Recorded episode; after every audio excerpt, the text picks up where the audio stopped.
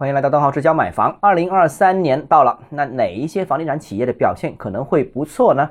那我觉得具体要看他们二零二二年的拿地情况。如果呢去年是大量增加了土地储备，一则说明企业的资金实力非常雄厚，二则也预示着来年发力的可能性更大。那最近呢有机构统计了二零二二年大湾区。各大房地产企业拿地的排行榜啊，这相关的图我在我的微博上面有发布，大家可以去看一下，公众号也有啊。那其中榜首的是大家想都想不到，是华润啊，拿地金额而且是遥遥领先于其他房地产同行。那华润不单是央企了，而且是特别有钱的央企。那全年在土地市场的表现都非常积极，当然大湾区更加积极了。那明年的市场份额呢？我觉得增加应该是一个大概率事件。另外。保利、越秀这两家公司呢，分别在大湾区排名第二和第三，优势呢是进一步扩大。中信泰富位列第四，兴业信托位列前十，这个倒有点让人意外，因为呢一家是业务并不大的房地产企业，以前比较保守啊，另外一家根本就不是房地产企业，是一家金融机构。那是否土地市场低迷，这两家机构进来抄底呢？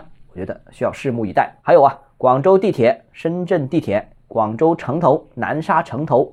广州高新区投资、知识城投资等一批的地方国企啊，地铁公司都陆陆续续进入了前二十。那这批都是非传统的专业的房地产企业，他们拿地之后开发模式是怎么样呢？值得关注。到底是自己折腾自己开发，还是过两年之后倒腾出手，还是找合作伙伴一起开发？我个人觉得都应该有可能。尤其值得关注的是，广州和深圳这两座城市的地铁集团。